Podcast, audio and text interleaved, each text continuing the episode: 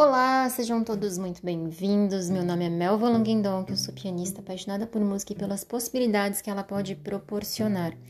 Esta é a nova série do Pitadas Musicais do Comportamento, de improviso, onde eu recebo pessoas, nós batemos um papo, tudo de improviso. Espero que vocês aproveitem e curtam esse momento. Prepare o seu café, seu cappuccino, sua taça de vinho ou sua água que vem papo bom. Olá, sejam todos muito bem-vindos. Meu nome é Melva Languindon, eu sou pianista, apaixonada por música e pelas possibilidades que ela pode proporcionar. Hoje, no nosso Pitada Musicais do Comportamento, temos um convidado ilustre, o Eric Cupertino. Eu falei certo, Eric? Correto. o Eric, ele é um psicólogo, especialista em análise do comportamento aplicada. Trabalha principalmente com indivíduos com TEA é, e atrasos no desenvolvimento intelectual também. Enfim, né, o público-alvo da educação especial aí, a gente está falando, né, Eric? Sim. É coordenador no grupo gradual, psicólogo na clínica Centro de Apoio ao Autista de Osasco é colaborador no ambulatório TIM Unifesp e analista do comportamento no programa Superaba da plataforma DAPT, em parceria com o Dr. Carlos Gadia e o Grupo Gradual. Então, não estou falando com qualquer pessoa aqui, não.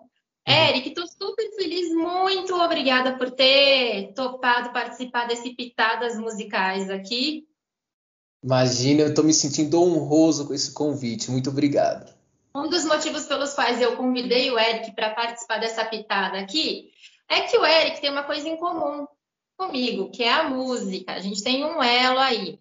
E eu costumo falar que a música e a análise do comportamento, eles fazem um casamento perfeitinho, embora eles sejam ali, às vezes eles andem na linha oposta, né? Mas é. se atraem perfeitamente. E aí eu queria que você se apresentasse um pouquinho, Eric, contasse um pouco da sua trajetória, é, o que te motivou a chegar e trabalhar com análise do comportamento especificamente, né? Porque tem outras linhas aí para que você poderia ter é, optado em seguir, e aí você optou pelo, pela análise do comportamento. Conta pra gente um pouquinho. Exatamente. Então, Mel, é, essa decisão foi na época da graduação.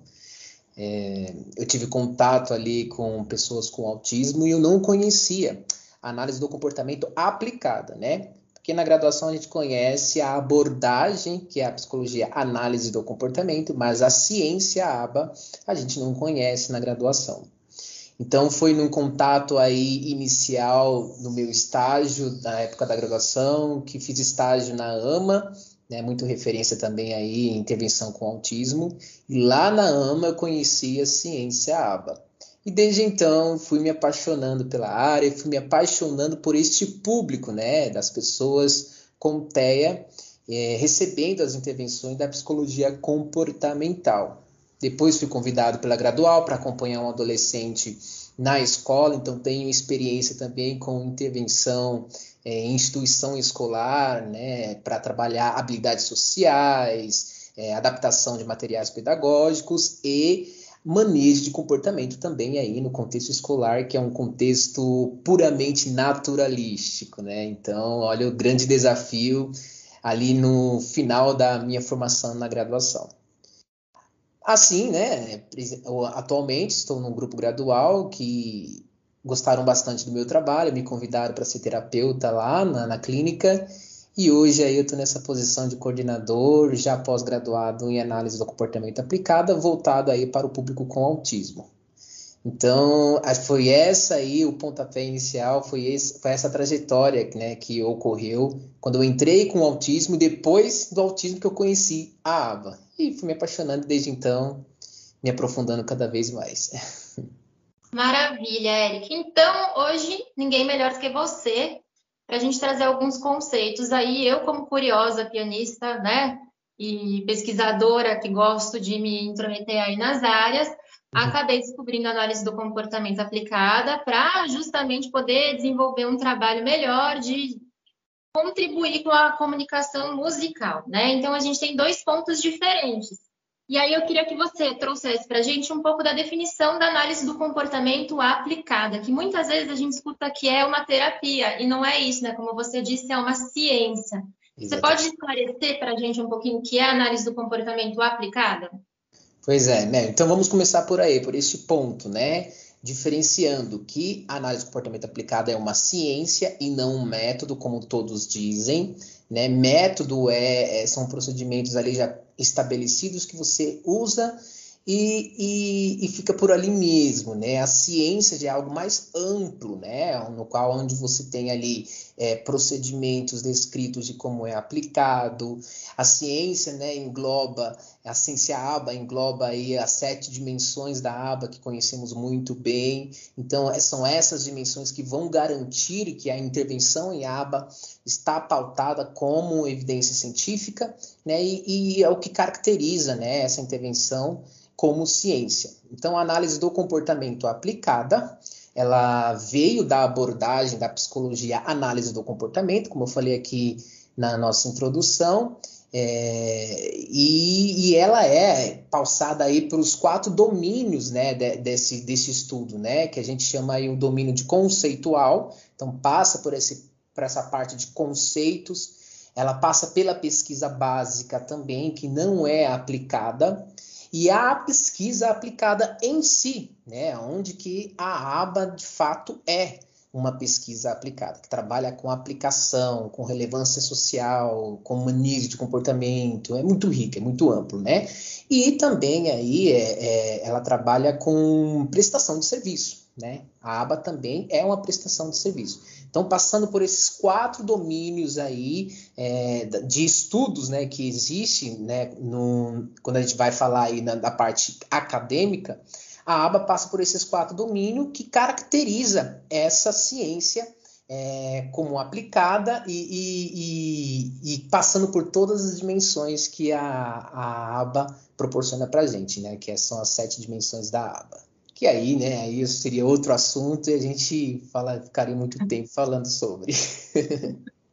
Exatamente. Então, Eric, ó, como é que a gente pode é, dizer que a análise do comportamento aplicada, ela pode ser efetiva na aplicação do, do contexto educacional da, do ensino da música? Uhum. Quais são as contribuições que você consegue ver? A gente trabalhou junto, né? A gente teve a oportunidade de trabalhar junto é, e a gente já conseguiu trocar assim meio que de longe, né? Porque na correria do dia a dia a gente mal conseguia trocar muitas palavras, mas enfim, a gente já conseguiu acompanhar o trabalho um pouquinho um do outro. E aí eu queria saber de você, o que, que você acha, quais são as contribuições e como que ela se encaixa com o ensino da música? Sim. Bem, a aba, né, que é esse conjunto de procedimentos e de estratégias de ensino, proporciona aí é, é, muita aprendizagem para qualquer área da nossa vida, né? Claro que a gente aqui está falando de música, né? O que, que, no que a aba contribui na música, mas a gente, a gente sabe que a aba, né? Ela contribui para qualquer área, né? Ela contribui para por exemplo, é, num contexto hospitalar, ela contribui para contexto escolar, assim como eu falei, que eu já passei por isso, contribui para contextos de, de quaisquer instituições e porque os procedimentos da aba são coisas que a gente utiliza no dia a dia, né? A ciência aba fez isso. Ela pegou coisas que são do nosso dia a dia, né? Que no senso comum a gente é, nomeia de uma forma, mas a ciência aba foi aí, tornou todos esses, esses procedimentos do nosso dia a dia de uma forma tecnológica e trouxe aí é, é, de uma forma bem didática de como utilizar esses procedimentos do nosso dia a dia para promover o ensino. Então, por exemplo, é, procedimentos como modelação, procedimentos como modelagem, procedimentos como análise de tarefas, procedimentos como uh, fading, fazer um fade in, fade out, é, hierarquias de ajudas, é, é, tipos de ensino, né? o ensino estruturado, o ensino naturalístico, é, passar por aquisições de habilidades, procedimentos como fazer a manutenção daquela habilidade até a gente chegar ao nosso objetivo final, que é a generalização. A generalidade é o objetivo final de qualquer intervenção que recebe a, a, a aba, né, como intervenção. Então, são inúmeros procedimentos, todos esses procedimentos que podem contribuir, por exemplo, para o ensino da música, para o indivíduo que precisa de toda essa adaptação ou até mesmo desses procedimentos para adquirir a aprendizagem. Tá bom? É muita coisa, é muito, muito rico. Né? e é isso que é maravilhoso, né? Eu, quando eu vou dar as minhas aulas, quando eu vou estruturar as minhas aulas, enfim, eu comecei a trabalhar, quem me acompanha aqui no podcast já sabe que eu comecei a trabalhar porque eu fui fazer uma pesquisa de mestrado e hum. aquilo abriu o meu leque absurdamente. Então, eu comecei a trabalhar com educação especial. Mas, no dia a dia, é, a gente percebe o quão prático pode ser e o, quão, o quanto de contribuição na aprendizagem mesmo isso traz de uma maneira global, né, de uma maneira geral.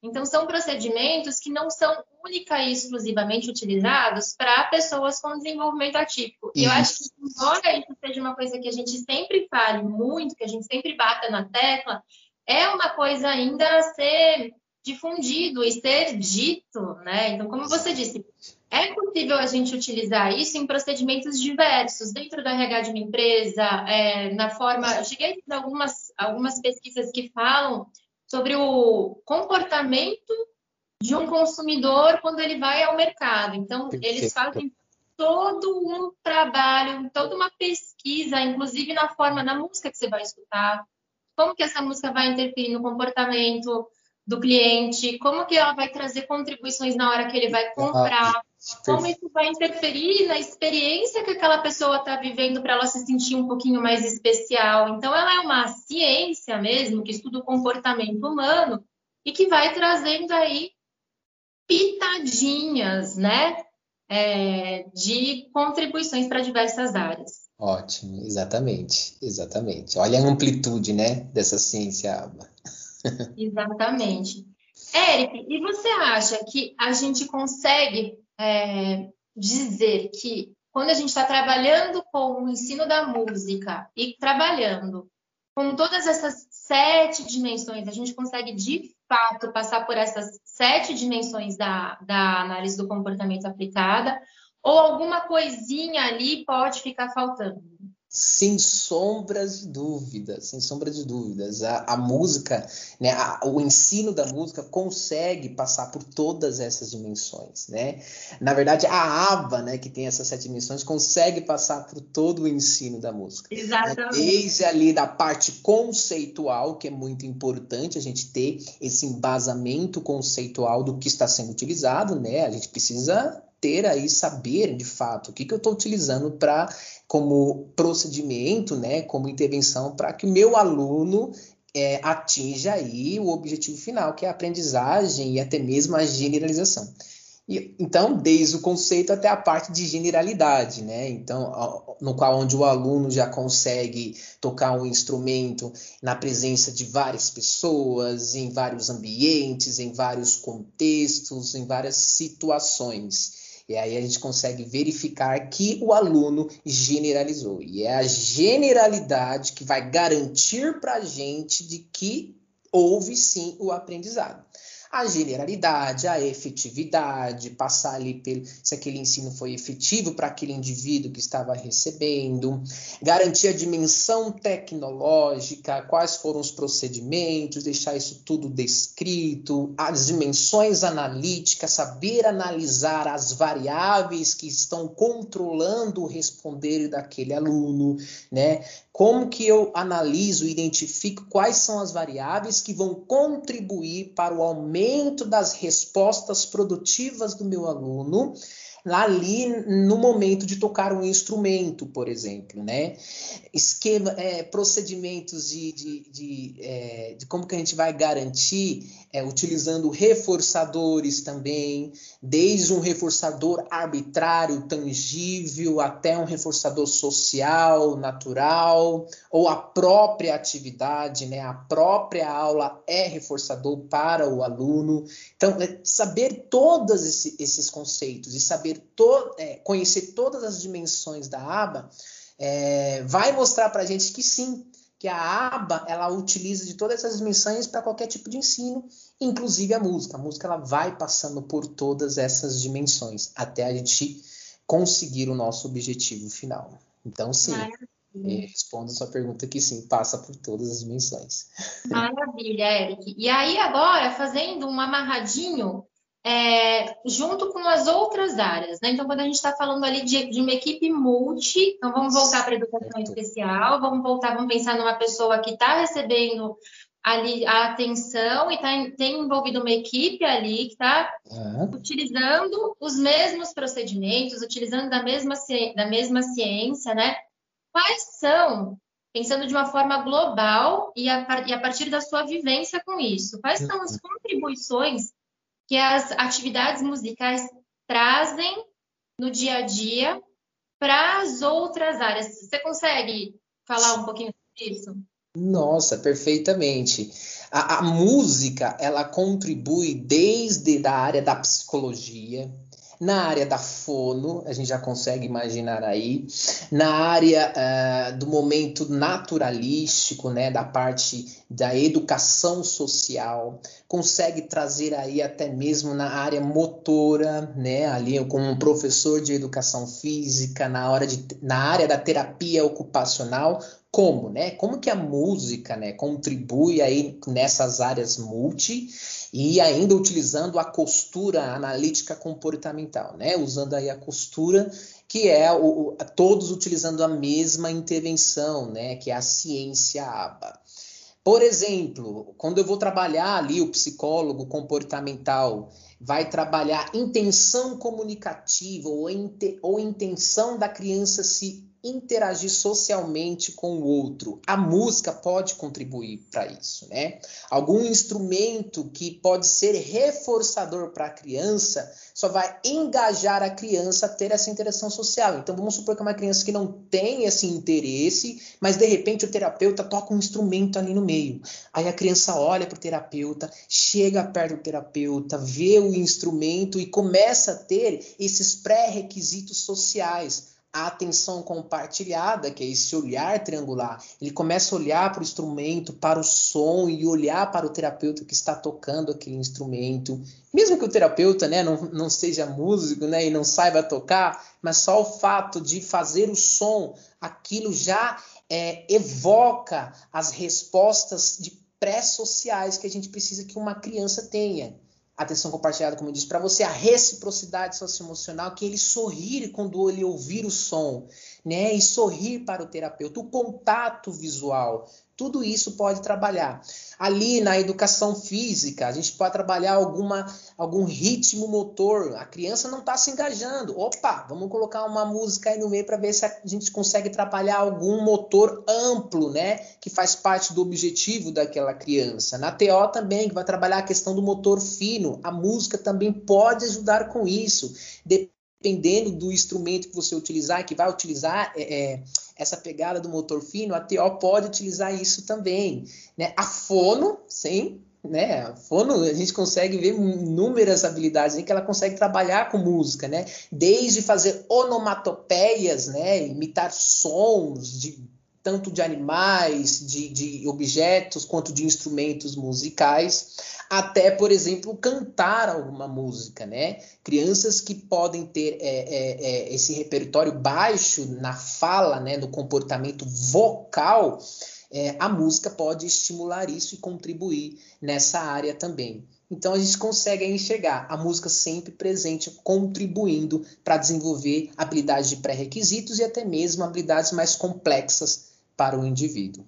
Tá bom? É, e é legal também ressaltar o contrário, né, Eric? O quanto que a música, as atividades musicais, a gente consegue, pensando no piano, que é um instrumento que eu acabo lecionando, que eu ensino, né, que eu acabo trabalhando, é, o quanto que a gente consegue perceber dentro do piano alguns pré-requisitos que algumas vezes não estão ali é, bem desenvolvidos. Por isso essa importância em, de comunicação com outras áreas, né? Por isso que a gente tem que ter essa comunicação e, e perceber e exatamente fazer essa toda essa roda que você fez.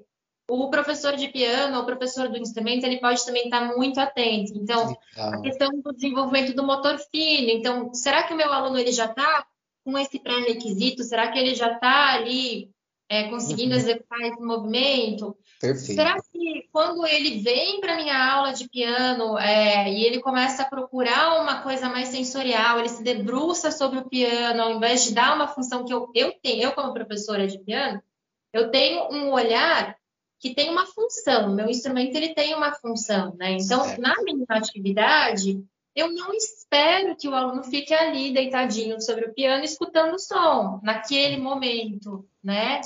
Então, se eu começo a observar que isso está acontecendo e que tem uma então talvez a gente precise de uma TO, talvez a gente precise Exato. ter essa música. Ou eu estou ali cantando uma musiquinha, a gente está tocando uma musiquinha e eu estou vendo que tem alguma coisa que está impedindo uma pronúncia, ou que está impedindo que. Então, precisa talvez ter uma troca com uma fono. Então, quando a gente começa a utilizar todos esses procedimentos, é, a gente começa a ter uma visão tão global, porque são, são cada área tem o seu pré-requisito, né? Então, não tem como a gente falar a minha atividade é uma atividade única e exclusiva. Principalmente porque a gente está falando de uma área que trabalha com a comunicação. E existe uma coisa que a gente escuta muito falar, é que a música, ela trabalha uma comunicação não verbal. É hum. verdade, pode acontecer, porque a gente não está tratando é, a, da comunicação do jeito que as pessoas costumam, que estão acostumados, né? Que é com o, com o ato de falar, com o ato de se expressar vocalmente. Exato. Entretanto, a atividade musical, ela trabalha sim a linguagem. Ela é uma, ela trabalha com essa comunicação dentro da linguagem. Perfeito. Em alguns momentos não verbal, em alguns momentos verbal, porque música é a linguagem universal. Sim. Na minha opinião, ela é uma linguagem, eu sempre falo aqui. E concordo. É porque ao, ao, se você consegue ler uma partitura aqui, ou se você consegue tocar uma música aqui, reconhecer uma unidade musical aqui, uhum. se você for para o outro lado do mundo, conhecer uma pessoa que pega o violãozinho, você vai ter a mesma linguagem que ela, porque você vai estar usando todos os seus sentidos. Você vai estar usando o seu sentido é, é, da linguagem, você vai estar trabalhando com o seu motor, você vai estar trabalhando com o seu sensorial. Então, é tudo integrado, né? Não tem como a gente é, tirar uma coisa da outra. A gente pode até dizer, né, Mel, que a, a música ela não é uma intervenção só é, multidisciplinar, mas ela é uma intervenção transdisciplinar, porque ela caminha aí por muitas e na verdade, todas as áreas existentes, né? Por ser universal, acaba até caminhando por todas as áreas, né? E é, que é diferente da, de, de uma pegada, de um olhar multi, né? Transdisciplinar, acho que combina mais com a música. Perfeito, ótima, ótima pontuação que você trouxe aí pra gente.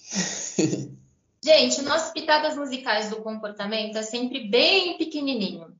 É, Eric, quero te agradecer demais. Muito, muito, ah. muito, muito obrigada. Espero que a gente possa fazer outras pitadinhas aí. Fiquei muito Nossa, contente com o seu aceite.